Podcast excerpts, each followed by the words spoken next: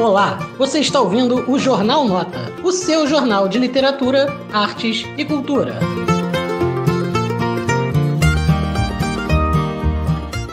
Olá, amigos e amigas do Jornal Nota. Bem-vindos e bem-vindas mais uma vez aqui ao nosso canal do YouTube, ao nosso Facebook e agora também ao nosso Instagram. É, estamos aqui reunidos para esse papo que hoje vai esmiuçar a vida desse sujeito chamado Edgar Allan Poe. Quem é Edgar Allan Poe? Quem foi Edgar Allan Poe? Quem é o mini Edgar Allan Poe? E qual a relação entre os dois, né? E para isso a gente vai receber aqui a nossa grande amiga, magnífica amiga, já de uma década, vai fazer uma década, mais de uma década que a gente se conhece, Amanda Leonardi. E aí eu vou já dar, apresentar ela formalmente e depois ela pode se apresentar também mais informalmente. Porque às vezes, quando a pessoa se apresenta muito formalmente, parece que é falta humildade, né? Mas olha o que, que a Amanda Leonardi é. Ela é mestre em letras pela Universidade Federal do Rio Grande do Sul e também trabalha lá como assistente administrativa, como gótica. Como é que fala? Gótica escondida. Suave. Ela é escritora de. Gótica suave. Escritora de ficção, pesquisadora acadêmica e aficionada por terror, ela também tem a página incrível Esqueletras no Instagram, onde ela, onde ela posta os seus microcontos, que são espetaculares, mas também resenha, curiosidade e novidades sobre o mundo da literatura e do horror. Seja bem-vinda, Amanda. Muito obrigada, Luiz. Agradeço ao Jornal Nota pelo convite, é um grande prazer estar aqui com vocês. Então, uh, adorei a apresentação formal já. Uh, vamos ver o que eu posso dizer com uma apresentação mais informal. Né? Uh, é, tudo que tu falou tá, tá ótimo. Eu, né, mestra. Só comentar que agora eu comecei há pouco o doutorado também. Eu estou pesquisando a vida do Edgar Allan Poe, um doutorado. Simplesmente só isso. né? Tô aqui é, com uma pilha então... de livros para mostrar para vocês sobre, sobre a vida do Poe.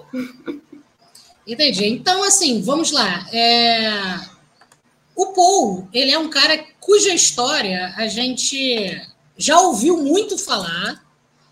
É, a gente já esmiuçou muito a sua história e o seu passado, porque o mistério e o terror também passam de alguma forma para a vida dele, né? É, é, é, inevitável que a gente transmita a literatura para a biografia e biografia da literatura. Mas, assim, se você fosse responder em linhas gerais, eu gostaria de começar querendo entender não quem é o Paul, o Paul sujeito que existiu e viveu, mas quem é o Paul da literatura, quem é esse Paul literato, né? Ou melhor dizendo, como qual a importância desse Paul, o que, que esse Paul fez enquanto escritor que faz ele ser esse Paul que é hoje? Quem é esse Paul que é o grande nome da literatura que a gente vê hoje? Nossa, então, muita coisa. Eu acho que eu posso começar assim, falando sobre os contos dele, que são uh, os principais que mais influenciaram tudo que veio depois, né? Até porque a gente, uhum. a gente comenta muito na academia que o, o Poe ele é conhecido como o pai do conto, como se conhece hoje, o formato do conto, tudo que uhum. veio depois dele, Borges, vários escritores que vieram depois dele se inspiraram muito na, no formato de conto que ele começou a escrever, né? Então, o formato do conto, toda essa estrutura que ele, ele delineia no, no ensaio A Filosofia da Composição, que, apesar de ser um ensaio que é focado na escrita de poesia, de um poema do Corvo, ele pode ser muito bem aplicado à escrita dos contos, porque se for ver, os contos do Poe, eles são sempre assim, curtos o suficiente para poderem ser lidos em uma sentada, como diz o Paul, né? No momento que tu senta uhum. para ler, tu consegue ler aquela obra inteira, ela te traz um impacto, ela causa um efeito no leitor, e isso é uma coisa que ganhou importância na época, porque era uma época que as pessoas já começavam a ter menos tempo para romances, para obras muito longas. Então, o conto começou a se estabelecer como uma obra mais acessível, que as pessoas conseguem parar para ler e, e, focar mais, lembrar mais, ter mais um efeito na pessoa. Não é que nem um romance que os, os eventos do, do dia a dia vão interromper aquele efeito que a obra está causando em ti. Então, acredito uhum. que, principalmente nos dias de hoje, essa teoria do Paul, da obra, que pode ser lida de uma sentada, assim, ela é muito mais eficaz, até porque hoje em dia a gente tem smartphone, a gente tem internet, a gente tem uma vida muito mais dispersa. Então, quando a obra é mais curta, tu consegue se focar mais, ela cria mais um efeito em ti. Então, eu, só que o Paul ele defende que a obra ela tem que ter uma extensão mínima para ela conseguir construir esse efeito. Né? Já nos dias de hoje, como a gente já vive uma vida mais acelerada, a gente já criou o conceito do microconto, né? Que é tu conseguir criar um efeito com menos palavras ainda, uma coisa que na época do Paul ainda não era explorado, mas a gente pode usar essa mesma técnica. E uhum. outras questões que o Paul influenciou muito além do conto, a ficção científica. Ele foi um dos pioneiros, depois de Mary Shelley, a adentrar a ficção científica. O único romance dele, que é a narrativa de Arthur Gordon Pym, ele é sobre uma pessoal que está indo lá para o Ártico fazer uma, uma viagem e daí eles ficam perdidos e acabam um pouquinho de spoiler, sorry, acabam tendo que cometer Não, canibalismo, né? E é muito curioso isso porque alguns anos depois, não lembro quanto agora, aconteceu exatamente isso de, de uma expedição para o Polo Norte as pessoas terem que cometerem canibalismo e tinha uma semelhança de nome até, então parece que o Paul estava prevendo, sabe? É, muito doido o negócio. e daí, outra questão muito interessante do Paul, que ele, uh, que ele influencia muito, assim, toda a literatura, assim, até hoje em dia, né?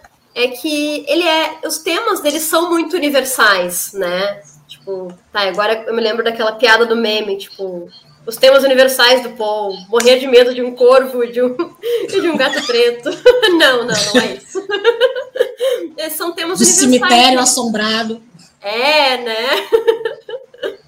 Mas realmente são temas universais porque ele trabalha luto, ele trabalha morte e trabalha muito bem isso, não só no Corvo, mas em diversos contos dele. Ele trabalha até autossabotagem que é uma coisa muito falada nos dias de hoje, e naquela época não era uma coisa tão comentada assim, que é o que ele trabalha no, no, no conto Demônio da Perversidade. Tipo, isso da gente ficar deixando as coisas para depois, de sabotar no dia a dia, sabe?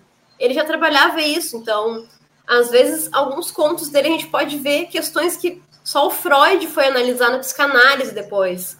Como, por exemplo, William Wilson, que tem um narrador que ele ele gosta de fazer coisa errada, ele, ele aposta e rouba no jogo. Só que daí ele tem esse doppelganger que fica seguindo ele e fica sempre denunciando ele como se fosse a consciência. E a gente pode fazer um paralelo desse William Wilson com o id e o ego do, do Freud. Então tem muita coisa assim que ele que ele segue influenciando até hoje e que do que ele trabalhou na obra dele foi muito mais explorado depois, não só a partir do que ele fez, mas como a sociedade seguiu nesse caminho e por ele ter feito isso, ele segue tendo uma relevância para gente. Olha que interessante. Você falou de muitas coisas e muitas dessas coisas podem ser mesmo abordadas, né? Mas a primeira que me chamou a atenção foi essa coisa do conto como uma coisa que você lê numa sentada. É, porque, porque isso é muito curioso, né? Porque a gente pensando no mundo de folhetins, por exemplo, você tinha uma obra que era completa, porém exposta aos fragmentos é, mas que também deveriam conter ganchos, né?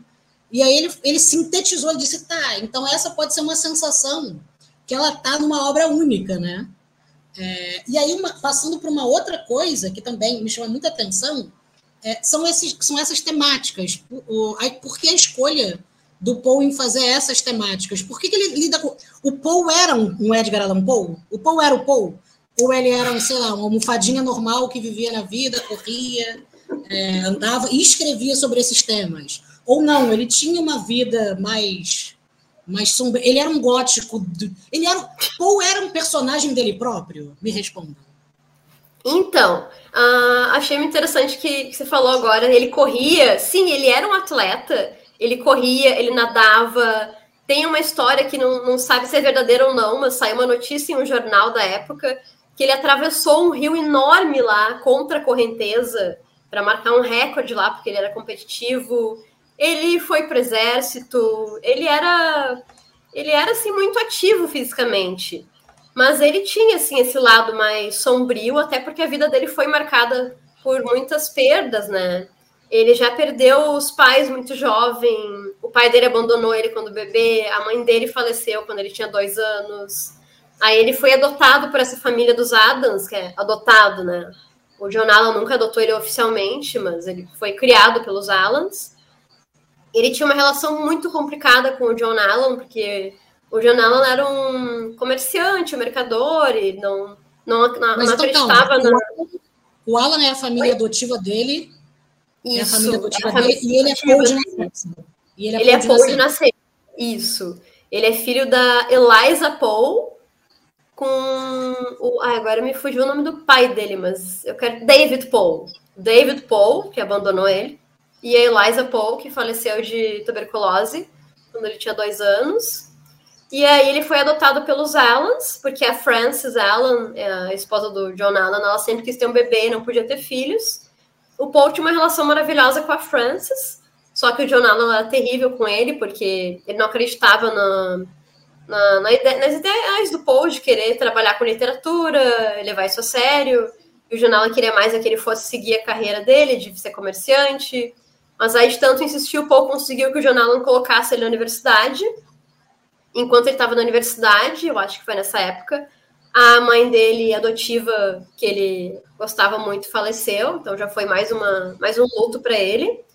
E durante esse meio tempo, o John parou de, de ajudar ele com, a, com, a, com os custos de vida né, na universidade, então ele começou a ter que jogar para ter dinheiro para pagar as, as coisas do dia a dia dele, a universidade, começou a se endividar, e nisso, Allen começou a brigar com ele para estar se endividando. E no fim, eles acabaram tendo uma, uma quebra, que daí o John Allen deserdou ele, casou com outra, teve filho com outra, e tipo, ah, nem, não, como se não tivesse nem adotado nunca, né?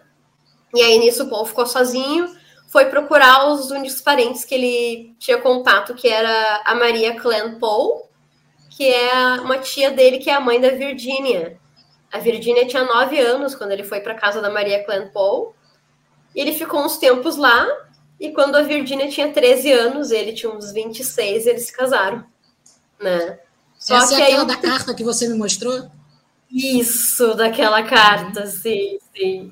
É, porque antes do Paul casar com a Virginia, ele tinha saído da casa da Maria Clan e da Virginia e ido, eu não lembro se foi para New York ou para algum outro lugar para trabalhar no jornal. E as duas ficaram sozinhas, só que elas estavam passando muita necessidade, porque a Maria Clan parou de receber uma pensão, porque parece que uma, uma parente delas faleceu, que tinha pensão.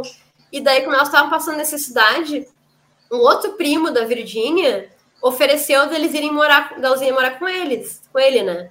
E nisso o Paul surtou, assim, mandou uma carta dizendo, ah, porque se vocês. Porque eu fico muito triste que vocês não recusaram essa oferta do, do acho que é Nilson, Nilson Paul, do, do primo, porque agora ele começou a dizer ah, queria, queria morrer, porque ele amava muito a Virginia. E aí, nisso, depois ele, ele voltou a morar com a Virginia e com a Maria Clan e casou com a Virginia. Isso quando ela tinha quando ela faz uma criança, né? Mas na época isso não era tão tabu assim. Só que uns anos depois, a Virginia também faleceu, quando ela tinha 24 anos, a mesma idade que a mãe do Paul faleceu e da mesma doença também de tuberculose. Então. É, uma pergunta que me veio na cabeça agora, que não é exatamente da, da, da história que você está contando, mas você, como está pesquisando muito a vida dele agora, né? Uh, devem ter muitos estudos recentes. É, uhum. eu, eu, vou fazer um trocadilho, mas a pergunta é séria. É, as pessoas fazem uma leitura retroativa da vida dele e de alguma maneira apontam assim, alguém aponta, tipo, ah lá, é um poldófilo por ele ter casado com uma menina de 13 anos ou não? Ou não, ou isso não acontece? Não, porque né, é, é, hoje em dia se faz uma leitura retroativa de um tempo, né? Sim, que é completamente sim, diferente, assim. Minha avó casou sim. com 14 anos com um cara de 24, então, assim, era uhum. outro tempo, não, não dá para re, re, reler com a mentalidade de hoje, né? Mas existe alguém lendo dessa perspectiva hoje em dia? Olha, sempre tem, assim, né? Mas entre os pesquisadores o pessoal é bem respeitoso, até porque a gente entende que era uma época diferente, né? Apesar da gente uhum. estranhar, porque não é da nossa cultura, a gente entende que era outra época, outra cultura, né? Então, então, né? O que, o que é muito especulado é a relação dele com a Virginia, porque em muitas cartas eles referem ela como Cici, né? Apelido em inglês para como se fosse irmãzinha. Então, o que uhum. é muito uhum. especulado é se eles tinham realmente uma relação conjugal ou se eles se casaram só porque ele amava ela de uma forma fraternal e não, não queria estar longe dela e fizeram um casamento meio que para, sei lá, para morarem juntos, não sei. É, é uma coisa que é muito especulado, né? As instituições nem sempre eram amorosas, né? O casamento durante muito tempo não era só uma instituição amorosa, era também uma instituição de laços, de bens, né? Eu queria só agora dar um oi para as pessoas que estão aqui assistindo a gente. A Vanessa Borello, da Ross, que é uma pessoa maravilhosa, amo muito e muito, muito querida lá do grupo do Clube do Livro dos Sonâmbulos. Um beijo, Vanessa. E o Ross Fernand, que deu um oi para a gente, muito obrigado. E você que está assistindo a gente, deixa o seu like também, para a gente poder falar mais de Edgar Allan Poe e espalhar mais a, a mensagem do nosso corvinho preferido. Mas, avançando um pouquinho na vida dele, é, ele, ele fez a faculdade de para ser escritor, já existia, já existia essa possibilidade, não, não. ou ele entrou na universidade e foi falar, sei lá, direito. É, não, não, Como é que não, foi esse período dele, esse período dele de universidade e começo de escrita? Como é que foi esse Não, não, não existia, assim, não existia a faculdade focada nisso, né? Que nos Estados Unidos tu entra e depois que tu entra, tu escolhe o teu major, né? Só que ele não ficou muito tempo, então eu não lembro agora se ele chegou a escolher, de tempo de escolher um major. Mas ele só entrou, assim, cursou algum, algum tempo, mas não, não tinha na época uh, curso de escrita criativa, nem acho que nem letras, nada parecido. Não acredito que não, pelo menos. Eu tenho que dar mais uma pesquisada nessa parte. Mas ele entrou na faculdade, na faculdade de Virgínia, e não chegou a ficar muito tempo, até porque o John Allen não apoiava ele, ele acabou se afundando em dívidas, né? Então foi bem, bem complicado isso para ele. Entendi. Então vamos entrar agora no Edgar Allan Poe, escritor. Vou só mandar um oi, porque as pessoas elas viram a gente falando, estão mandando um oi lá no Instagram também. Você que está vendo a gente no Instagram, um oi para você. A Andréia Maria Meirelles está mandando um oi. Oi, Andréia Maria Meirelles. É, se você tiver alguma pergunta, pode mandar para a gente que a gente faz a pergunta aqui para nossa especialista de Poe. É, e aí, qual foi o primeiro texto que ele ou escreveu ou publicou, mas aquele primeiro texto que se considera hoje assim, tá, aí começou o Poe que a gente conhece. Você sabe qual é? A primeira publicação do Poe foi, Marge, foi uh, Tamer Lane, foi uma coletânea de poemas que ele publicou com 18 anos. Então, não, não são então ele poemas. Com a poesia mesmo, né? Isso, começou com a poesia, isso.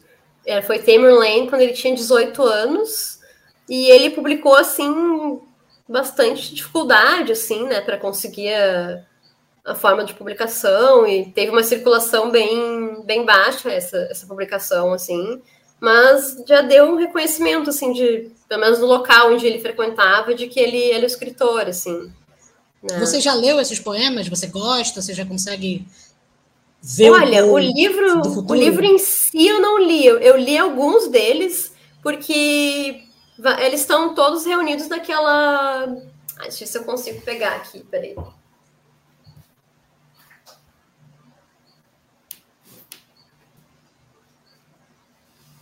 O bom aqui é que a pessoa ela mostra os livros na hora. Ela deve ter um estante só de Paul. Ó, tenho. Aquela, aquela. Ai, peraí. Aquela parte ali de cima da, da estante é toda de Paul. Ó, então Olha, nesse livro que coisa ali. linda, cara. Tem todos os contos e todos os poemas, né? Eu não lembro exatamente quais são de Tamerlane, que são os mais antigos, mas são que são mais simples, assim. Ele não tinha a estrutura que ele veio desenvolver com o corvo, com o sonho dentro de um sonho, sinos, né? Eles eram mais simples, mas já dava para ver a temática dele bem trabalhada, assim. Olha só o tamanho. Assim. né? Gente, que então, lindo, que lindo. E aí, é. depois disso, depois desses poemas, ele foi para. Vamos, vamos entrar um pouquinho nas obras dele, né? Uhum. É... qual a primeira obra dele que faz ele ganhar destaque? É, é o Corvo. Corvo. Foi, o Corvo. Corvo. Foi o Corvo, e é sim. Apesar de não ter, não ter ganhado tanto dinheiro assim, se eu me lembro agora, a quantia exata, eu não lembro, mas foi bem pouco, assim. Não foram muito mais do que... dinheiro. É, sim, mas ele ganhou bastante reputação, assim. Ele ia em muitos lugares para fazer lectures e ler o Corvo.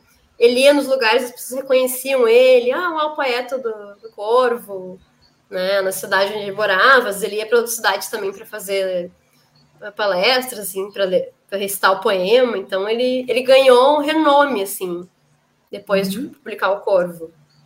Mas entrando no Corvo específico, eu quero falar um pouco formalmente do poema O Corvo, porque ele me intriga muito, desde sempre.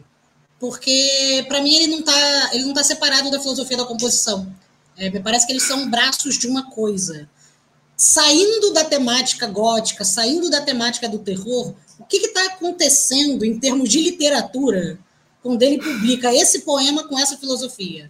É, o, que está acontecendo ali? O que, que, é isso? Significa que, a partir de agora, uh, a literatura ela pode vir acompanhada de um manual, ela pode vir acompanhada de uma. O que, que é, o que, que é esse fenômeno que o Poe inventa, que até hoje é misterioso para gente? Não, eu acho maravilhoso isso que ele fez. Não sei dizer se eu acredito que ele realmente retomou os passos ou se ele pensou depois como que ele pode ter escrito, porque eu acho muito matemático e muito certinho tudo que ele fala, né? Já eu pensei uhum. isso, isso, e primeiro eu pensei no, no tom, no efeito, e no tom, e depois no, no refrão, e quem é que é esse refrão.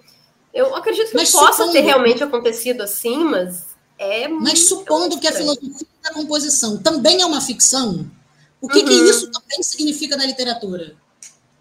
Olha, porque é sinistro, né? Tem um negócio aí diferente demais. Sim, sim. Olha, tem um livro aqui que eu li, que é esse aqui do. que ele chama literalmente Paul, Paul, Paul, Paul, Paul, Paul, Paul, do Daniel Hoffman. que tem um trecho aqui, deixa eu até ver se eu acho, porque é um trecho que eu adoro, eu marquei, que ele fala assim, que ele. Ah, agora acho que eu não vou achar, é muita, muita coisa marcada nesse livro aqui mas que ele fala assim que ele tem uma teoria meio de deboche, né? Sério, né? Que o Poe ele mandou o The Raven para um jornal, uma revista, e não foi publicado nessa revista, nesse jornal, né? E daí e depois é como se e daí ele publicou a filosofia da composição nesse jornal. Então aqui o, Daniel Hoffman ele fala que como se fosse a, a filosofia da composição uma forma de fazer aquele jornal engolir o corvo. Tipo, ah, não quiseram publicar meu poema, agora vão publicar o meu ensaio sobre meu poema. né? É, e Mas, é interessante, enfim. né? Porque tanto se for realmente sério, tanto se for uma ficção, quanto se for as duas coisas, é um movimento brilhante dentro da literatura também, né? Porque o, o, poema do Corvo, é, ele é sensacional porque ele mexe muito com a nossa imaginação e mexe muito com uma imaginação uh, ele está dizendo que todo mundo é meio gótico. É, diante, diante, da perda do amor, todos somos góticos. Sim, né? sim. É, e o mundo é. fala muito para gente, não necessariamente um corvo, mas às vezes uma, uma lua, às vezes uma luz de uma cidade apagada no fundo. Quando a gente está com uma dor de corno, é, mexe muito com a gente, né? E eu acho que ele está a história é meio é um pouco sobre isso, né? Se você quiser contar um pouco. Mas a filosofia Sim. da composição mostra que essas coisas também podem ser construídas. A literatura não é um mero Werther. Não somos uhum. Werther que estamos presos aos nossos próprios sentimentos. Os nossos sentimentos mais profundos também são pensados, né? O que, que você pensa do corpo? Como é que você hoje, eh, depois de já ter lido 788 vezes, analisa o corpo? Então, é muito interessante pensar nisso dessa forma, né? Que o Poe, ao mesmo tempo que ele nos traz esse poema que é cheio de luto e de emoção, né? Ele também traz esse ensaio que ele racionaliza tudo, né? Mostra como isso, ah, isso não foi um poeta uh, melancólico, inspirado, como ele diz no, no, início da filosofia da composição, que alguns autores gostam de, que, que, o público pense que eles escrevem como se num frenesi de inspiração divina né? Não, ele ele nos mostra os bastidores da escrita, né? Ele mostra como mesmo uma obra que te emocione, que toque em, em questões assim sombrias, melancólicas, doloridas, coisas universais e humanas, isso pode ser fabricado mesmo. Então ele dá praticamente como se fosse uma receita do bolo, ele mostra, ah, olha como é que eu fiz esse bolo. Eu misturei isso, isso e isso e cheguei nisso, né? Então é muito interessante pensar na filosofia da composição como sendo essa racionalização do corvo, mas também e, e faz muito sentido realmente, porque o corvo ele tem uma estrutura muito bem bem, bem fixa, bem pensada. Se for ver, ele não tem as rimas só no final da, dos versos, mas dentro deles também, o que é maravilhoso, cria aquele ritmo que a, gente, que a gente continua lendo e lendo e parece que vai nos levar adiante, né? Então, eu acho muito, muito interessante como a filosofia da composição faz isso e, ao mesmo tempo, a gente, ele cria um efeito no eleitor que, que, ele, que, ele, que ele descreve na, na filosofia da composição, né?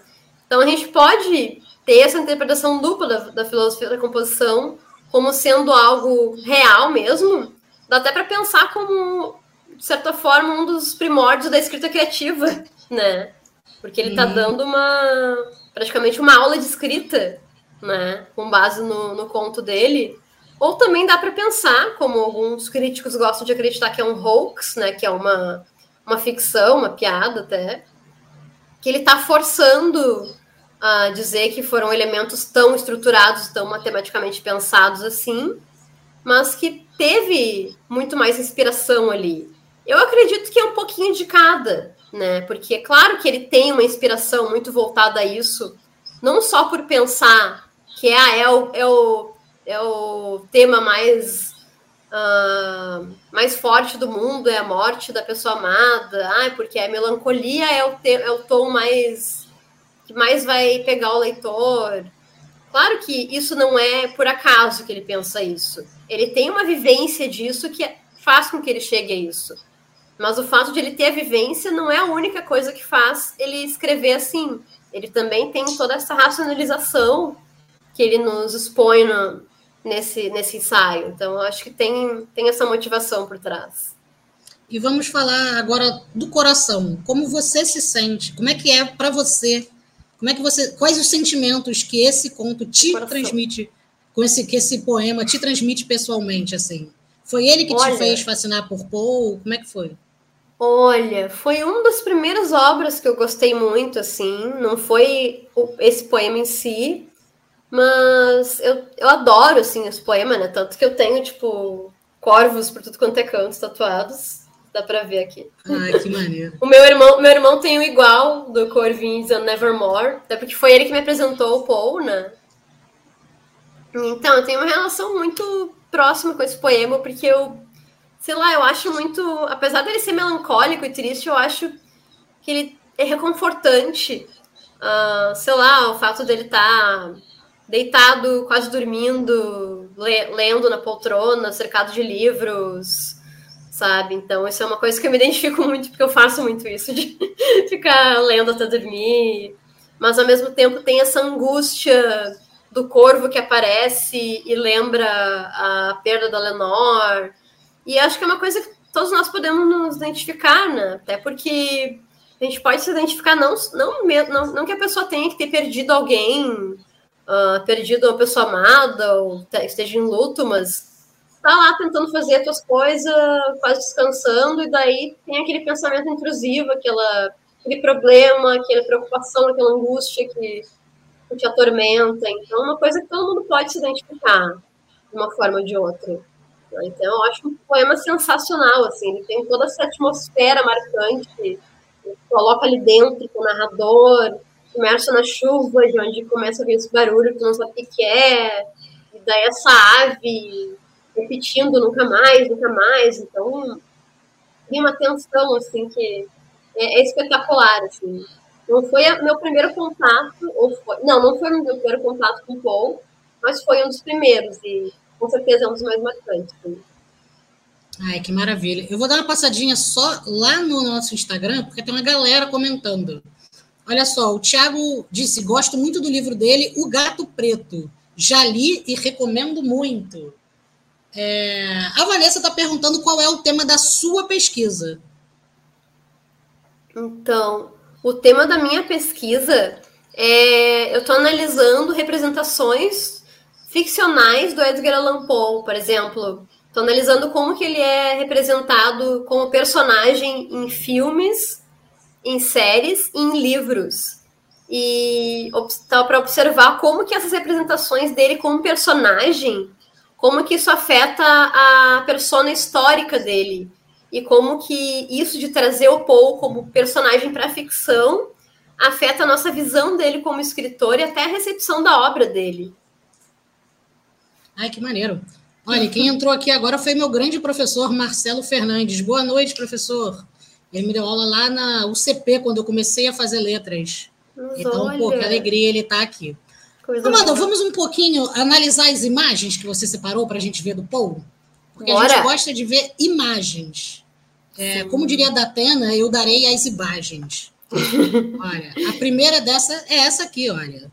Uhum. Que é, o, que, o, que, o que estamos vendo? Isso é a estátua do, do Paul em, em Baltimore.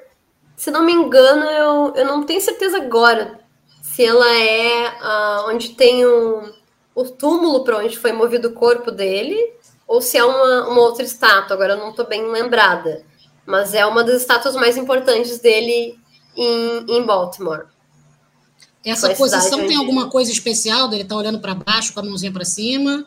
Ou foi assim que, que pegaram ele? Olha, pode ter sido assim que pegaram ele, mas pode ter uma representação de que ele tá pensativo, com a mão assim, tipo, ponderando alguma coisa, como se estivesse pensando, hum, vou escrever que é um papagaio ou é um corvo. Entendi. Né? Entendi. É, eu acho que é possível, né? Olha, é. é bem bonita essa estátua mesmo. Ela é um pouco diferente, né? Porque geralmente botam uma cara imponente do tipo, Sim, assim, sim. Eu, essa tá... como mostra bem as roupas dele, né? Porque ele tinha esse estilo bem, bem elegante, assim, né? Até porque era bem comum no século XIX, mas pelo que eu tenho lido ultimamente, que eu tenho pesquisado sobre como ele se vestia, o pessoal comentava que ele usava muitas roupas escuras, com preto, com cinza. Então, sim, na vestimenta ele já era meio gótico, assim. É, é porque o preto nunca erra, né? É, verdade, é universal, né? A temporal. O que, eu mais, o que eu mais fico chocado é como que esses escultores conseguem fazer essas dobras de roupa com tanta perfeição dentro de uma escultura. Isso aí eu nunca incrível. vou entender na minha vida, não. Ah, incrível, Olha, segunda né? foto. O que, que é isso aqui? Isso é o quartinho do Paul na casa onde disse que ele escreveu o Corvo. E aí esse lugar se transformou no, no Paul Museum em Baltimore. Ai, que maneiro. Você chegou a conhecer? Já foi lá conhecer? Infelizmente não, ainda não. Quero ir um dia ainda. Mas é, tô, eu acho só. que eu teria. Ah, diga. Não, fala, fala. Acho que você teria. É um pouco claustrofóbico com essa cama, assim, com essa curva aqui. É... Era uma bobagem. Sim, é. é. Não, é que eu ia comentar pior. Olha a simplicidade do lugar, né? Tipo, no poema, tu, tu se imagina em um lugar gigante lá no, no Corvo, e olha o lugar pequenininho, apertado que ele estava. Então, a gente pode pensar que talvez por ele estar nesse lugar tão pequeno, tão meio claustrofóbico, até como você colocou, ele se imaginava em um lugar muito maior no poema. Por isso, talvez tenha esse contraste, assim. Né? Tem ali a mesinha onde ele escrevia, a cama, e é isso. E, e, é curioso também, né? Porque essa mesinha é a mesa de quem escreve em pé, não é uma mesa de quem escreve sentado, né? Pior, verdade, não tem nem cadeira, né? Verdade. É, o, contam que o, o Brecht, o dramaturgo, ele, ele tinha um quarto de escrita em que ele uhum. tinha cinco, seis mesas de engenheiro, de arquiteto engenheiro, onde fazia aqueles papéis, porque ele gostava uhum. de escrever em pé, mas não parado. Então Meu ele espalhava Deus. a peça em vários lugares, ele ficava andando, escrevia uma coisa aqui, uma coisa ali. Meu Deus, é, mas olha só. É bom que é bom que você faz literatura e um treinamento funcional já junto, né? Né, com certeza. Na caminhada. Mas chama, é interessante isso. Exatamente. É interessante isso que você chamou a atenção do quarto simples, né? Humilde, principalmente depois da história dos problemas que ele teve com a família e tal, mas que dá uma sensação de uma caverninha, né? De um, é, um lugar onde sim. você entra, né? Ah, aqui, recebemos uma pergunta do professor Marcelo. Paul teve dois imensos fãs em língua portuguesa, nada menos que Machado de Assis e Fernando Pessoa, que, aliás, foram tradutores do Corvo. Qual a melhor versão para você? Você tem que decidir isso. Hoje, hoje aqui. Ai, meu Deus. A gente tem que, que sair com essa certeza. Que pergunta difícil. Eu adoro as duas, mas de formas diferentes. Em geral, eu sempre gostei mais do Fernando Pessoa, por ele manter mais o ritmo, ele tentar manter mais as rimas, apesar de que em português é impossível, a gente não tem o more, que vira mais, né? Mas eu gosto do Fernando por isso. Eu tenho um probleminha com ela porque ele nunca usa o nome Lenor, né? Ele fala só aquela que. Como é que é? Aquela sem nome, aquela jamais nomeada. Então, isso eu acho um pouco estranho, mas eu entendo que é uma escolha que ele teve que fazer pela, pelo, pelo tamanho dos versos, né, pela estrutura. E a do Machado eu gosto também muito, porque eu acredito que ela mantém mais uh, o conteúdo, né? Ela não foca tanto na estrutura, mas no conteúdo. Então eu gosto das duas de formas.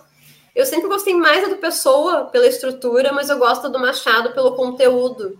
Até porque quando tu vai traduzir poesia, é uma decisão muito difícil, né? de tu manter conteúdo e estrutura, às vezes é impossível. Então, muitas vezes tem que optar e mais um pouco para um lado ou mais um pouco para o outro. Então, por isso eu gosto um pouco das duas. Mas, Mas assim, eu gosto mesmo do original. Mas vamos supor que exista uma senhora agora em Gurinhatã, interior de Minas Gerais, que está, lendo, está vendo a nossa live e ela saia de hoje aqui. Eu preciso comprar o Corvo. Qual tradução você diria? Compre compra uma edição que tem todas as traduções. Aliás, fazendo merchandise gratuito para Dark Side aqui, me patrocina Dark Side. uh, eles acabaram de lançar uma edição do Corvo que tem as ilustrações do Gustave Doré e tem, tem uma tradução, ilustrações do, do Gustave Doré, tem a tradução do Fernando Pessoa, tem a tradução do Machado de Assis tem traduções de cartas do Paul inéditos no Brasil. Não sei ainda quais são, porque ainda não comprei o livro. Se a Darkside quiser me mandar. né? Fica uh, E também, né? E também tem, pelo que eu entendi, uma tradução nova da, da tradutora da Darkside. Então, se alguém quiser ler o Corvo, uma, uma, uma edição bem interessante, eu recomendo essa. Se for procurar na internet por uma tradução, eu recomendo que primeiro vá pela do Pessoa, porque ele é mais fiel à estrutura. Então, se tu quer o ritmo do poema, vai pela do Pessoa. Se tu tá mais curioso pelo conteúdo, então vai pela do Machado. E depois tu lê as duas paralelo e tenta, tenta fazer o contraste. Perfeito. Quem entrou também aqui foi a Débora Frias, querida Débora Frias, que disse: Boa noite, estou adorando a conversa, muito interessante conhecer mais sobre Paul. Tá vendo, Amanda? Você está espalhando a palavra hoje. É, e aí eu gostaria de entrar num outro tema da nossa conversa, mas como a gente acabou se estendendo para variar é, em outros temas, eu queria que você falasse. Não, vamos continuar analisando as imagens que tá bom. Tá. Isso aqui é o quê? Paul Shrine. Ai, The Paul Shrine. Esse livro é maravilhoso. É, ele é sobre um Building the World's Finest Paul Collection ele é sobre esse esse cara, ele é desse cara, o Christopher Samter. Ele tem é, é tipo um museu, assim, um local, tipo, ele tem uma coleção, sabe, com várias coisas que são relacionadas à vida do Paul ou até pertenceram ao Paul. Tem uma caneta que acho que é uma caneta tinteiro, ou tem uma bengala com o nome dele, tem uma. É esse aqui? Isso, ó, a Paul Penknife. Isso. Tem a, essa. Ah, esqueci o nome. Um canivete, né? Canivete. Canivete, é um canivete. Isso, canivete. Isso, Penknife. Então tem toda essa coleção de objetos pessoais do Paul. Então é incrível da gente, te ver e imaginar assim, ele usando essas coisas. Né? Tem um que é uma bengala dele, que eu fui muito curioso, porque eu nem sabia que ele usava bengala. Mas na época era comum de as pessoas. Ah, essa aí, ó. Ó, Paul's name is inscribed on the silver tip of his walking of his walking stick, né? Eu não, não lembro se ele precisava de walking stick por problema de saúde, pelo que eu me lembro, não. Mas na época era meio que uma questão de status a pessoa ter uma walking stick, ainda mais com o nome dele, né? Por estilo também. Uhum. Olha só que lindo isso. Como é tá legal que a gente vai, né? vai, vai, vai, reconstruindo um Paul também como pessoa existente, né? Sim. Isso aqui é o quê? Olha, ah, isso ficou ao contrário a foto, desculpa. É um vest, um colete dele. Olha que elegante, né? Ele era todo, Sim. todo elegante. Mas né? não é Só preto. Daí... Não, não. Daí isso ele daí ele colocaria com um casaco cinza ou preto, ou uma camisa cinza, um casaco preto. Mas olha a elegância da roupa, né? Que maravilhoso. A gente tem... Ah, aqui tá de cabeça Ah, da guerreira, tá. Ah, mas espera aí que eu posso achar aqui uns. Espera aí que eu tenho aqui. Ó. Tenho esse, esse desse livro aqui que chama uh, The Portraits and Daguerreotypes of Edgar Allan Poe, que é sobre vários retratos dele, não só pinturas, mas também fotos, porque o Poe ele ele chegou a participar da participar não, conseguir tirar fotos com uma da, das formas pioneiras de fotografia que foi da guerreótipo, né? Então, deixa eu ver se eu encontro. Inclusive, tem uma matéria incrível sua lá no nosso site, né? Sim, sobre os daguerreótipos dele, sim. É muito Não, maneiro essa matéria, quem quiser é só ir lá. Ah, olha o que eu achei aqui, olha só. O Paul desenhado pelo Manet. Que maneiro. Aham. Uhum. Que maneiro. Essa iconografia dele ficou famosa, assim, que é essa imagem tão marcante, né? É, é, é uma, é uma imagem icônica, tipo a Marilyn do Andy Warhol, virou um negócio assim.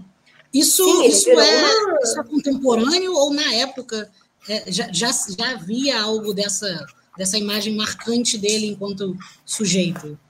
Então, sabe que eu estou escrevendo um artigo que eu trabalho isso, que, olha só aqui outro dos, dos daguerreótipos dele. Aqui. Olha só, porque no, no primeiro daguerreótipo que ele tirou, ele estava muito diferente. Tipo, olha só se eu encontro ele aqui. Cadê? Ver. Hum, acho que agora eu não vou encontrar, mas tá, tá na, aqui, olha só. Vocês acham que este aqui é o Edgar Allan Poe? Nem, nem pensar.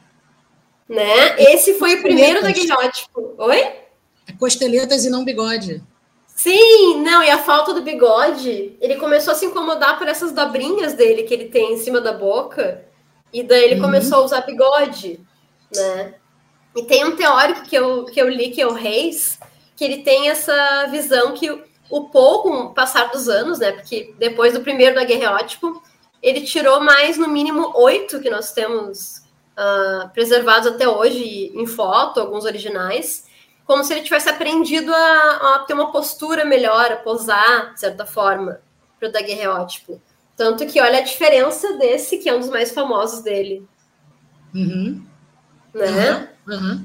Então... E, e, e, tem uma produção total, né? Ele, ele faz um olhar, ele domina melhor o olhar que ele faz. Sim, sim. Apesar é de que esse, esse aqui, que é um dos últimos, ele, ele foi tirado em uma semana bem complicada na vida do Paul, que ele tinha tentado suicídio, tinha tido uma proposta de casamento recusada.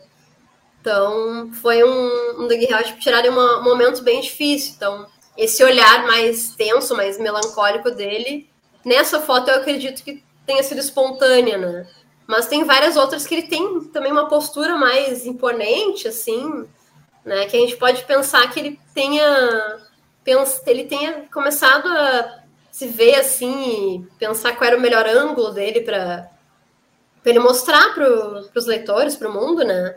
Até porque ele, ele chegou a escrever para uma um artigo, não me lembro agora onde exatamente, mas eu estou citando ele no artigo que eu estou escrevendo, que ele acreditava que a presença de fotografia, de imagens, era muito importante para a biografia, para que o biógrafo saiba melhor como, é, como contar a história, como que ele vê a pessoa.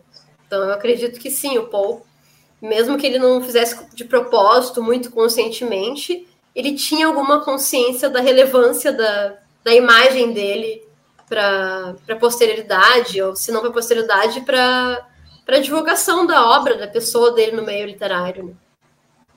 Que incrível. E aí você puxou um tema que é um tema que eu acho que seria legal a gente tratar. Eu, eu acho que seria bom a gente falar um pouco também das, das histórias extraordinárias, é, mas eu deixo a gente isso um pouquinho para o final, porque é, aí a gente encerra agora o ciclo vida ou, né? É, você falou da tentativa de suicídio, da recusa de casamento, é, que eu não sabia, e também tem a misteriosa morte dele, né? Que é uma coisa ah, que é que é uma história muito surreal. E pelo que eu sei, ele foi encontrado meio desacordado, meio viajando, é, e não se sabe o que aconteceu. Ele pode ter tipo desde usei muita droga, alucinei, até ter sido espancado. Como é que é essa história? E então, hoje, o que, tem... é que mais se sabe sobre isso?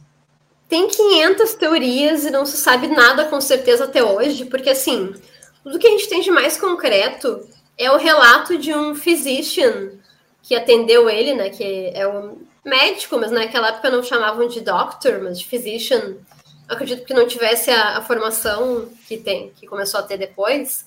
O, o cara que atendeu ele no hospital, esse médico, tem um relato dele do que aconteceu com o Paul, mas não é um relato oficial como a gente tem nos hospitais hoje. Né? Ele fala que o Paul ele, ele foi encontrado meio desacordado, foi levado para o hospital, que ele passava mal por algumas horas, ficava inconsciente, depois acordava, falava algumas coisas, ficava inconsciente de novo. E o médico ele, ele diz que foi uma con, uh, brain congestion, não sei como é que congestão cerebral, não sei como é que seria isso que ele teve, mas não sabe dizer a causa, né? Foi um problema do cérebro que, que foi que matou ele.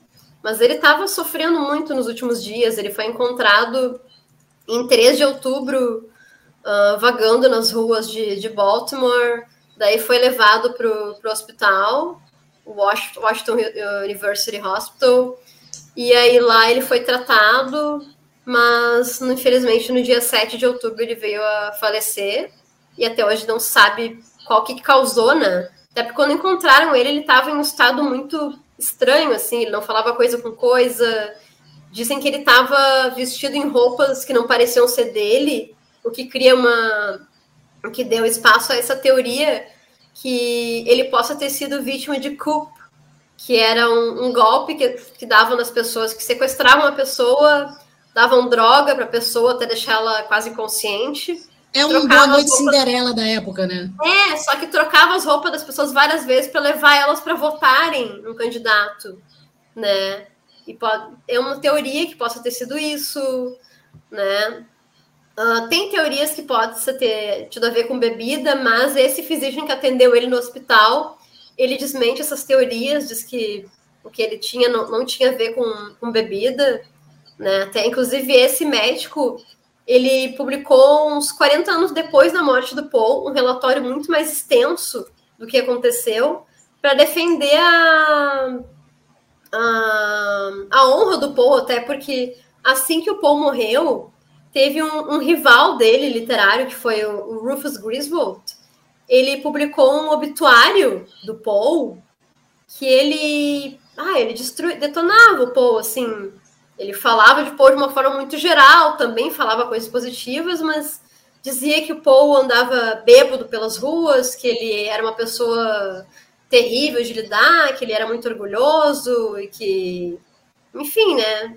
Foi o que gerou todo esse essa falação de ele de que ele ter sido muito bêbado, de ele ter morrido de bebida por droga, né? Mas o que o Mas ele tinha uma relata, vida boêmia? Ele tinha uma vida boêmia nesse momento da vida? Olha, o que o Paul relata, assim, ele por cartas, né? Tem uma carta que ele relata esclarecendo para um, um correspondente. Ele diz assim que no dia a dia dele ele era completamente sóbrio. Ele só que ele na vida pública dele, quando ele ia uh, quando ele quando ele ia encontrar pessoas, quando ele ia em eventos literários, coisas assim, ele ele bebia, né? Então as pessoas conheciam ele como se ele bebesse sempre, porque é como ele se comportava mais em público. Mas na vida pessoal. É mais ou menos não... eu. Eu sou exatamente assim. Também, assim, né? Tipo. Eu, Quem eu nunca, não consigo né? ficar entre outros humanos sóbrio. Eu sou incapaz. Sim, né? Quem nunca, né? Só que daí jogava é. muito ele por isso. Até porque a família dele tinha um histórico de alcoolismo. O pai dele que abandonou ele tem, tinha histórico de alcoolismo, o irmão também. Então, então eles consideravam assim como se ele fosse um, um alcoólatra, assim, para dizem que às vezes ele bebia pouco e por ele não ter o costume de beber com frequência, ele ficava muito mal já. Então, tem isso também, ele ficava muito, né, muito fora de si, então isso também gerou muita muito rumor sobre ele ele viver intoxicado, assim, né? Mas sim, ele tinha uma vida boêmia, mas não não é que isso fosse algo frequente, algo de sempre, né? Não vamos culpar a vítima, né? Não vamos não, culpar a claro, vítima. Claro, pelo amor de Deus. Não, é, e aí, Deus. olha, chegando para o fim, eu, eu, eu, eu gostaria de conversar sobre muitas outras coisas. Porque, olha só, eu fiquei muito curioso sobre essa tentativa de suicídio, é, porque eu não sabia dela. Eu fiquei muito curioso sobre essa relação com esse rival, porque ter um rival literário é sempre uma coisa que, que gera histórias interessantes e, e, muitas vezes estimula a criatividade, né? Quantos autores hum. não foram grandes porque foram construindo as suas histórias para se mostrarem melhores que rivais literários? Esse rival dele ficou conhecido, era famoso, ou é um. Hoje, hoje seria um, um Zé Ruela? Ficou conhecido como rival do povo. Ah, Mas na época ele. Na época ele tinha um certo renome, assim, até porque ele ele fez uma antologia lá, tipo, antologia de poesia americana atual e tal. Só que o Poe ele tinha feito algumas críticas da obra dele, né? Porque o Poe ele ele costumava fazer resenhas, às vezes não muito legais sobre obras de outros autores, né? E, e aí o, o, o, o, Rufus não, não gostou, não gostava muito disso, né? Não, não ficou muito feliz com a, as palavras do Poe, e daí quando ele foi fazer uma resenha, uma, resenha, uma antologia lá da, da poesia americana geral, ele tinha que colocar uma coisa do Poe, porque o Poe estava com uma relevância já, localmente, assim, né?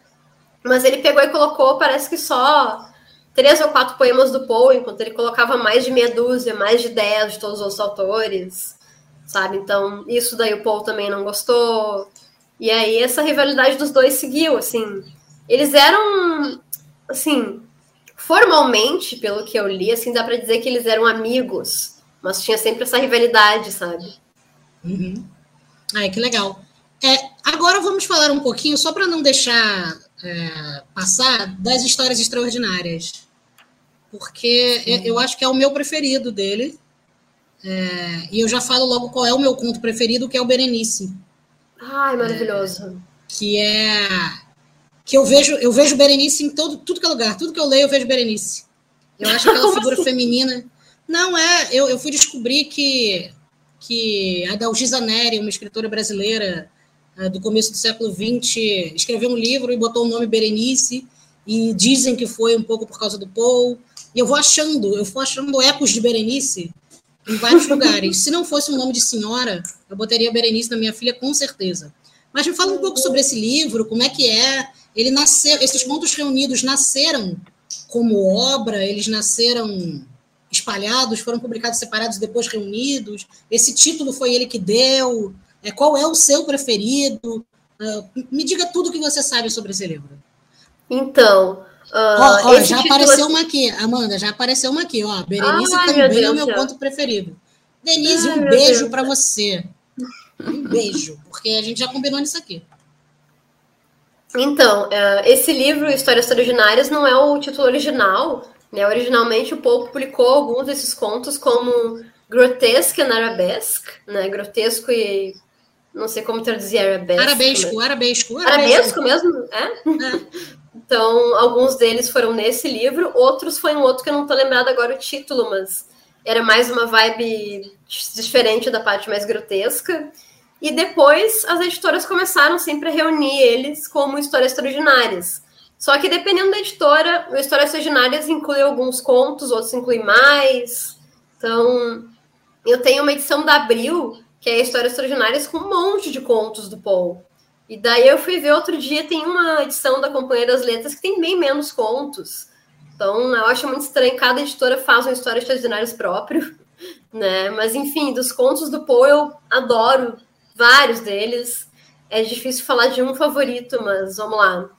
Os meus favoritos, eu acho que eu tenho que começar pelo Coração Denunciador, que me marcou muito a primeira vez que eu li ele, porque quando eu fiz 16 anos, o meu irmão me deu de aniversário um livro do Poe, né? Que eu tenho ele até hoje, tá ali na, na estante. A Amanda da época já era gótica ou aí que foi nascendo? Tava começando, tava começando. Tava começando? Uhum. Só que daí, quando eu fui ler esse conto, meu coração literalmente acelerava quando ele tava dizendo que, que matou o velho e cortou o velho em pedacinhos e que estava escondendo o corpo do velho, sabe? E aquela angústia dele ficar espiando pela porta, assim, meu Deus do céu. Nossa, toda essa tensão que ele constrói e aquela sabotagem do final, assim, nossa, é sensacional, é, é perfeito demais.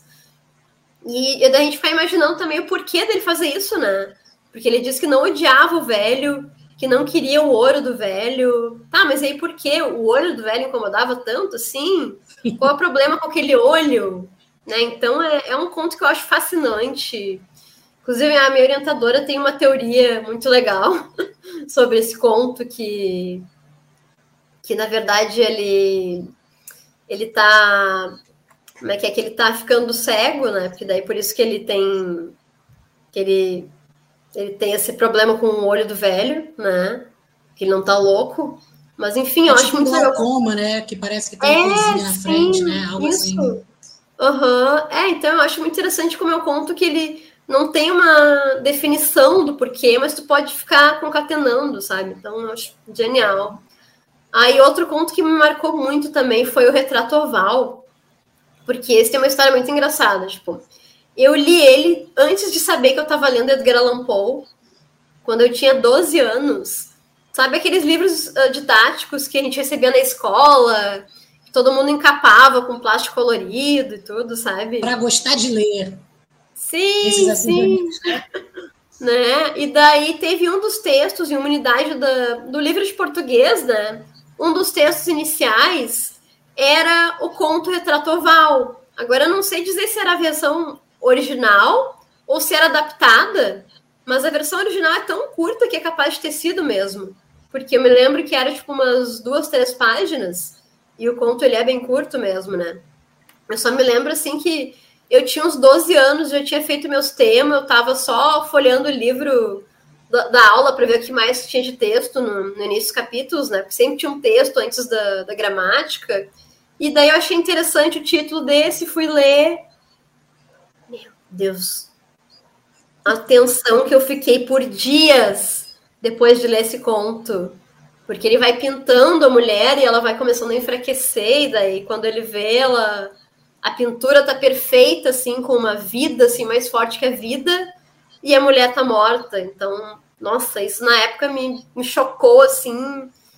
Nossa, de um jeito que. Isso eu nem sabia que era Adriana Allan Poe. Depois que eu conheci o autor que eu fui ver, bah, mas aquele conto que eu li quando era criança, olha só, por isso que me chocou tanto, assim. O cara tem o dom de, de fazer a gente, a gente ficar apavorado, né? E aí, outros contos que eu também adoro, se deixar falar, ficar falando a noite inteira. Eu tô amando te ouvir, tô amando te ouvir, pode falando aí. Daí, outro conto que eu adoro também, outros dois, na verdade, vou falar dos dois porque foram os que eu trabalhei no meu mestrado, que é o William Wilson, que eu acho muito interessante. Esse, eu acho que essa é obra-prima, né? Essa é, o William Wilson é obra-prima. É maravilhoso, né?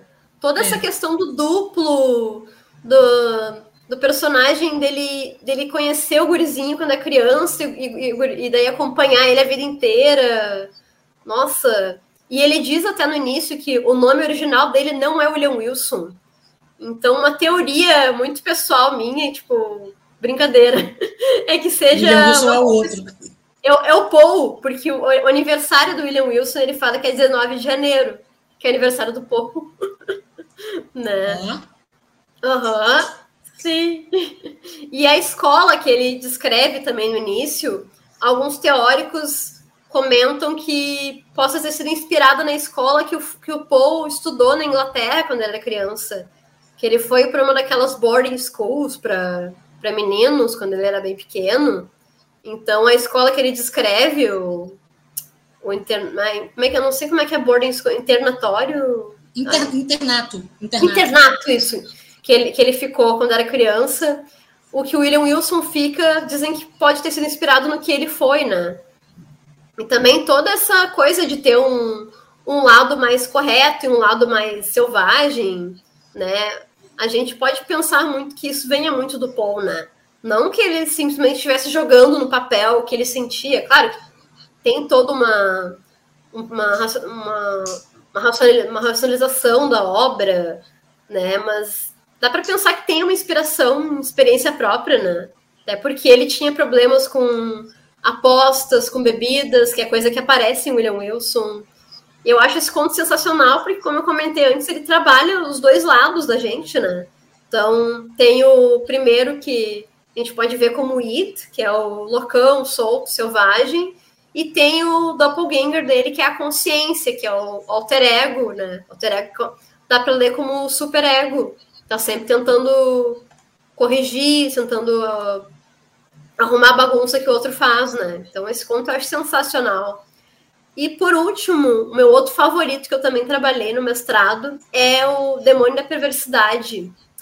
Que assim, esse conto ele tu começa a ler e pelos primeiros oito parágrafos tu vai achar que é um ensaio, porque ele fica só uh, divagando sobre a origem da perversidade, por que que nós fazemos coisas que que a gente não deveria, coisas contra o próprio bem.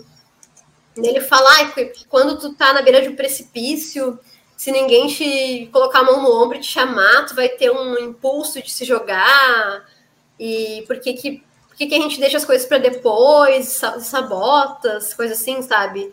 Então ele tem toda essa essa, te, essa teorização, assim, ele chega a falar da frenologia, que era uma pseudociência que estava muito em voga na época, que dizia que cada parte da cabeça era responsável por cada formato né, da nossa cabeça, uh, significasse, ah, se tu é mais inteligente, se tu é mais impulsivo, e daí, daí o Paul questiona nesse conto, ah, mas será que não faltou uma parte ser capaz pela, destrui pela destruição, né, pela capacidade de destruição, e daí, quando tu chega no final lá do conto, que tu vai descobrir que todo esse lenga-lenga de analisar a perversidade era porque o protagonista tinha cometido um crime e estava querendo fugir da, pra, da própria culpa, assim. Que eu acho um tema bem recorrente na obra do Paul, né? A gente tem isso no Gato Preto, no Coração Denunciador, no Demônio da Perversidade. Então, eu acho muito interessante a gente analisar isso com a psicanálise. Enfim, daí são esses meus, meus favoritos. Então, olha, eu, muitas coisas boas que você traz que a gente poderia conversar infinitamente. Mas uma, da, uma das coisas que eu penso aqui, muito interessante, quando você fala dessa coisa de, do nosso lado oculto, do nosso William Wilson, é, que, que, temos, né, é, do duplo, que vai ser uma coisa recorrente na literatura, né? A gente vai encontrar o duplo, sei lá, desde o Fausto do Goethe, que Mefistófeles pode ser um duplo, até o duplo do, do Dostoiévski também, enfim o Homem Duplicado do Saramago, a gente vai ter o duplo. O duplo vira uma figura marcante. O próprio Damian, do Hermann Hesse, diz que tinha um lado solar e um lado lunar, né? Ele tinha, ele lutava com esses dois lados. Mas eu acho que é interessante, e aí eu quero entrar numa coisa de gênero. Porque um jogo que o Paul, para mim, faz de maneira brilhante é o jogo entre o estranho, o fantástico e o maravilhoso. Porque eu acho que é nesse jogo, entre essas coisas, que acontece isso que você falou, de ficar com o coração disparado, de ficar em suspenso. Porque o estranho para ele, você, porque quando o estranho é estranho, se desfaz o estranho, né? Quando você pensa assim, ah, um conto estranho, bateu a janela, você fica assombrado de por que bateu a janela. Aí no final explica, bateu porque ventou, pronto, explicou. É, o fantástico é a janela bate e mas nunca venta. Aqui é um lugar que nunca venta. Por que, que a janela bate? E o Paul me parece que está jogando com todas essas instâncias o tempo inteiro. Então, todas as três são possíveis, inclusive nada. É, é quase o Diogo Nogueira, né? Tudo pode acontecer, inclusive nada. É, e, é, e, é, nesse jogo entre, de gênero, eu acho que é, o que ele está fundando é uma coisa muito interessante, que é um absoluto jogo com os gêneros, né? Então, é, é isso. Você pode fazer uma leitura meramente psicanalista da obra dele. Assim, isso não é fantástico, isso é isso é isso é a subjetividade humana traduzida em personagens. Ao mesmo tempo, você pode dizer assim, não é lúdico, isso aqui é lúdico. O que ele está fazendo é mexer com os nossos medos. Quem não tem medo de de madrugada buscar um copo d'água na cozinha e ver um vulto que pode ser, sei lá, a sua consciência te perseguindo? Então, é, como é que você vê esse jogo? Porque aqui eu já estou encaminhando para o final. É, como é que você vê esse jogo que o Paul faz entre gêneros é, e o quanto disso oferece para a gente, hoje em dia, recursos quase infinitos de recombinações na hora de escrever? Nossa, então, essa questão da hesitação que os contos dele proporcionam. Hesitação, eu essa acho palavra que, perfeita. Né, eu acho que é um dos pontos mais fortes na obra dele. Porque, assim, são, são contos que não interessa quantas pessoas leiam, cada uma pode ter uma perspectiva diferente, porque eles nunca dão uma resposta definitiva, né? Então, como o Ítalo Calvino fala dos clássicos, né? Um clássico é um livro que nunca deixa de, de tipo, cada vez que tu lê, tu vai ver uma coisa diferente, né? Então, cada vez que tu lê um conto do Paul, tu pode ter uma perspectiva diferente dele. E essa parte da hesitação dele deixar a gente nessa nesse suspense sempre de nunca revelar o que, que é, o que, que não é, é sensacional, assim. Eu acho que até por isso que ele é tão universal e tão atemporal, né? Porque vai, vai passar séculos e todo mundo vai estar discutindo ainda por que raios que o cara matou o velho, ou o que, que, que aconteceu com a Madden Usher, por que a casa caiu exatamente, ela só estava só tava muito velha, tem uma relação com a família, não tem? Qual era o problema do Roderick Usher? Né? Ele estava doente, ele estava perturbado, porque a irmã dele, ele sabia que tinha enterrado a irmã viva, ela, ela foi enterrada viva, ou ela não foi enterrada viva, ela voltou dos mortos. Então, o gato preto, então, nem se fala, né? Até a gente nunca vai saber o que, que é aquele gato preto. Ele é uma representação de um demônio ou ele é só um gato que o narrador, por ter problemas mentais ou problemas pessoais dele, ele começa a ver coisas.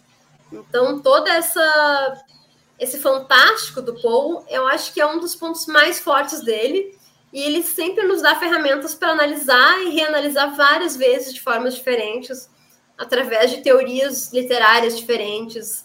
A gente pode ver pela psicanálise como representações subjetivas da, da, da escuridão da mente humana.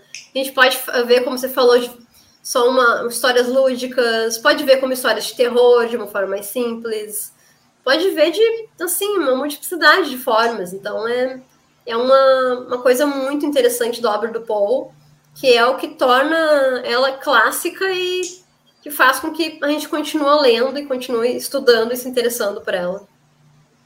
Maravilha. Olha só, temos um comentário aqui da Ledia, que diz assim: adoro ler Paul e os novos contos reimaginando-os do Paul. E é interessante que você já participou de várias, né? Ó, olha lá. Ó, aqui, ó, posso fazer meu merchan.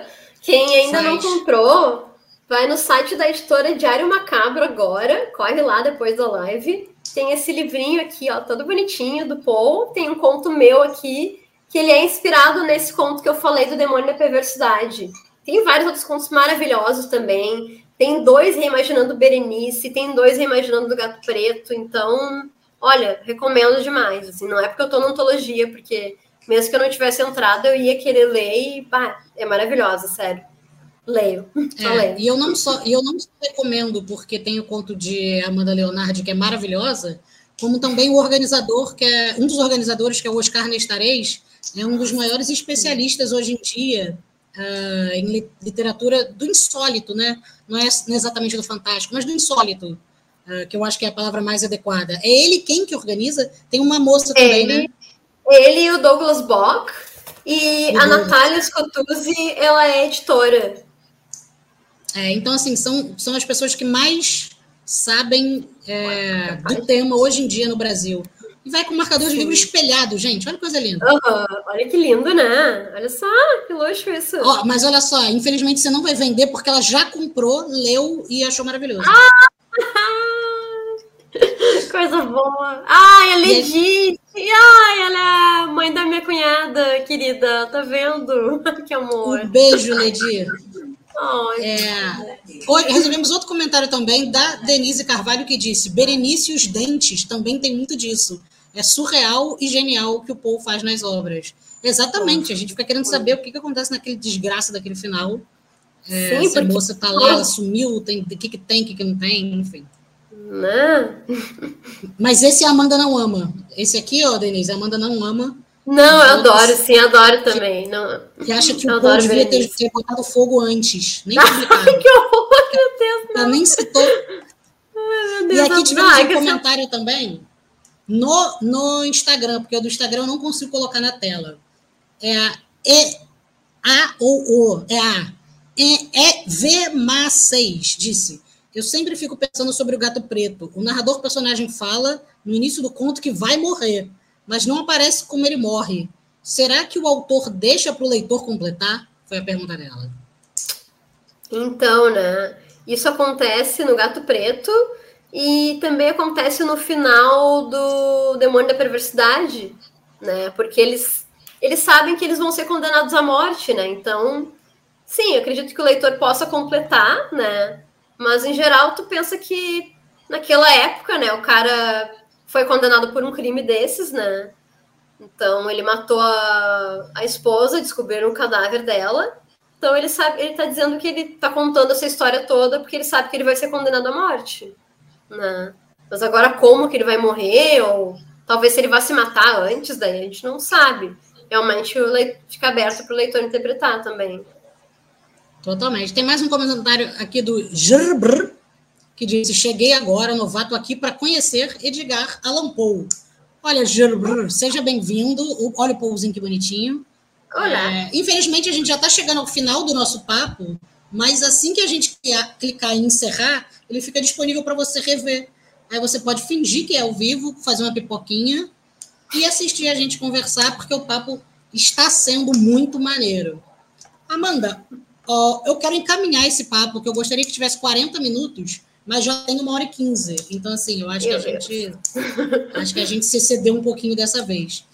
E aí eu gostaria que você eu fosse. toda falando de pão. Olha, ele falou qual o horário das lives. Olha, eu vou tentar todas as terças-feiras fazer uma live aqui sobre um autor diferente. Então, eu estou convidando as pessoas montando uma agenda, mas como o Brasil só começa um pouco depois do carnaval, é, eu comecei com a Amanda, que já é de casa, ela já tem a chave de casa, entra quando quiser. Então, ela a gente marcou ontem, de ontem para hoje. É, inclusive, agradeço por isso, Amanda. Mas eu queria que a gente deixasse aqui para os nossos leitores, espectadores e. Quando ouve o quê? Ouvintes. Ouvintes é, que você deixasse para a gente, além dos livros que a gente já falou, filmes. Cinco filmes baseados na obra de Edgar Allan Poe que você acha uhum. que as uhum. pessoas devem ou deveriam assistir. Você teria Nossa, isso de cabeça? Cinco? Basta. É difícil pensar só cinco, mas vamos lá. Os primeiros que me vieram à mente. Primeiro de tudo, vocês, depois que fechar a live, uh, corram no YouTube pro, procura Edgar Allan, com E, Edgar Allan Poe, 1909. É o primeiro curta que foi feito sobre o Poe. Ele tem, acho que uns seis, sete minutinhos. E ele mostra o Poe, ele tá tentando escrever, buscando inspiração, enquanto tá a esposa doente na cama, e daí ele vai a, nas editoras, tenta vender o corvo, né? o corvo não, o poema, né, no caso, não o bicho. E daí. Mas aí é, é muito legal. É, é, um, tipo, é super curtinho, é, é um, um curta-metragem, e é muito interessante porque é o primeiro filme que foi feito sobre Poe. Então, recomendo muito. Tem de graça no YouTube, então, só procurar o que vocês acham. Daí outro que eu acho bem interessante é The Raven, de 2012, com o John Cusack, que ele é assim, o Paul ele vira meio que um detetive e ele tá desvendando crimes inspirados nos contos dele. Então é, é bem interessante, assim, para tu pegar as referências dos contos, tu já leu. Se tu não leu todos, tu vai, vai ver depois de quais que são para tu ir atrás. E é bem legal a atmosfera desse filme também, né? Agora um terceiro, deixa eu ver. Ah, eu poderia recomendar todos com o Vincent Price, mas deixa eu pensar quais que eu gosto mais do Vincent Price. Tem o próprio The Raven, com o Vincent Price, né? Que só que não tem nada a ver assim com o poema, mas é interessante para tu pegar a vibe, assim, a atmosfera, porque o Vincent Price ele vira meio que um mágico, que ele tem o um corvo como uma como se fosse um familiar. Então é, é um filme bem divertido, assim, que tu pega a atmosfera do poema, mas trabalha de uma forma mais lúdica, mais divertida, assim. Então é, é bem interessante. Né? Agora, que mais? Já foram três, mais dois. Olha, deixa eu ver. Ah, sim, claro, eu estou escrevendo artigo sobre ele, não lembro. Sim, não é sobre o Edgar Allan Poe em si, mas é um filme que ele aparece como personagem que está na Netflix, chama The Pale Blue Eye, o o pálido olho azul, olho, olho azul pálido, não sei como é que traduziram, que ele é assim, ele é com o Christian Bale, ele faz um detetive que ele vai desvendar um mistério da morte de um cadete da, da West Point Academy, onde o Edgar Allan Poe está servindo. Então a gente conhece uma versão, um personagem do Edgar Allan Poe jovenzinho, sem o bigode, e ele se se voluntaria a ajudar na investigação, assim. E a gente vê ele agindo como se fosse o Dupin, assim, todo conectando as coisas umas outras. É bem interessante ver esse personagem do Paul. E por último, pode ser série em vez de filme? Pode. Daí, por último, eu quero recomendar outra uma série que é Outer Carbon, na Netflix também. Que assim, o Paul também não é o foco principal, mas é maravilhoso de ver esse Paul que ele é feito, ele é, ele é representado pelo ator Chris Connor. E ele é muito legal porque, assim, é um Paul que não é um ser humano, ele é uma inteligência artificial, tipo um holograma, e ele controla um hotel todo por inteligência artificial, assim, nesse mundo futurista. Então é, é muito interessante tu ver, assim, esse contraste do Paul e nesse mundo futurista, e tu imaginar, assim, o que que, que, que esse esse andro... não é meio androide, né? Esse holograma, o que, que ele traz do que a gente conhece do Paul como, como pessoa histórica, né? E o que, que a série cria dele, porque ele é muito mais leve também, às vezes ele tem cenas mais divertidas, assim, porque a, a série ele mostra como esse Paul, apesar de ser artificial, ele é mais humano do que os humanos na série. Então, usa o Paul como um ponto de contraste, né, do poeta para os para os seres humanos que não da série que eles vivem no futuro, que trocam de corpos e são violentos, então é, é bem interessante, assim, é um, uma versão maravilhosa do Paul, só, só assistam. O Paul holograma é tipo Zordon do Power Rangers, é isso? tipo isso. Tá. Sim. É, não, e, e, eu queria perguntar se você já assistiu, porque eu baixei aqui para ver. Sim, eu baixo o filme pirata. Então, ah, também baixo às vezes eu baixei para ver o The Two Eyes, que é o do Dario Argento. Você já sim, assistiu? Eu vi. eu vi faz bastante tempo, sim, sim. Ele mistura algumas histórias, né? Tem o Gato Preto, e daí tem mais uma ou duas, parece. Eu vi faz muito tempo, mas eu tenho ele em DVD. Eu tenho os DVDs da Versátil, né? Inclusive agora a Versátil acabou de lançar o terceiro volume, que eles têm essas caixinhas com DVDs com vários filmes antigos do Paul. Tem os do Vincent Price, tem até filme com Bela Lugosi, com, com Boris Karloff Legal. sobre o Paul. Aham, uhum, tem um filme chamado Corvo com Bela Lugosi e o Boris Karloff. Mas eu não sei. Eu acho, sei lá, é, a, atmos... né? a atmosfera é legal, mas a história não tem nada a ver. Assim, consegue se perder mais do que o do Vincent Price. mas é, não, é interessante mas, mas é que eu acho ver. Legal, vale ver. como registro histórico, né? De como é que claro, essa imagem claro. foi atravessando a história. E eu adoro Sim, o Dario Argento, claro. eu adoro assistir o Dario Argento, então eu fiquei curioso de ver como é que seria esse atravessamento entre os dois, mas acabou que eu não assisti. Sim. Eu baixei é, para assistir no dia do aniversário tempo. dele. Eu queria ah, ter assistido no aniversário, só que aí não deu tempo. Uhum. Recebemos mais um comentário tempo. aqui da, de Carlos Silva, que disse: Boa noite, sem dúvida. Poe sempre será um mestre absoluto da literatura. Seus textos são excepcionais, envolventes, originais e deliciosos de serem lidos. Deixa eu ver se apareceu mais coisa no Instagram. Apareceu. A, a Vema6 respondeu. Perfeito, sou professora e sempre deixo para os alunos fazerem um final para o personagem. Bom, Amanda, vamos encerrar nossa conversa, porque estamos aqui já há bastante tempo, e senão ficaremos infinitamente. Eu queria agradecer de novo imensamente o carinho, a dedicação, a amizade de tanto tempo, dizer que eu sempre fico muito feliz de, de, de ter você por perto, da gente ficar elaborando ideias e podendo colocar coisas em prática. Sempre fico muito feliz do seu entusiasmo com literatura, principalmente com Paul. É, eu sempre saio das nossas conversas um pouco amanda, porque eu sempre saio um pouco querendo ver Paul e saber Paul. E, então, eu acho que você cumpre a sua missão de fazer a coisa que você gosta e a sua paixão penetrar em outras pessoas. Então, muito obrigado. E diga aí o que você quiser para se despedir, que outro dia voltaremos para mais uma live sobre autores aqui no Jornal Nota. Então, queria te agradecer pelo convite, né, Luiz, pelo Jornal Nota. Agradecer a todo mundo que está assistindo aí pela presença e dizer que bah, foi maravilhoso estar tá, tá aqui conversando sobre Paul, né? Se deixar, você fala a noite toda de Paul, porque, né? que eu mais gosto né, de falar de Paul. Mas, enfim, agradecer a todos pela presença.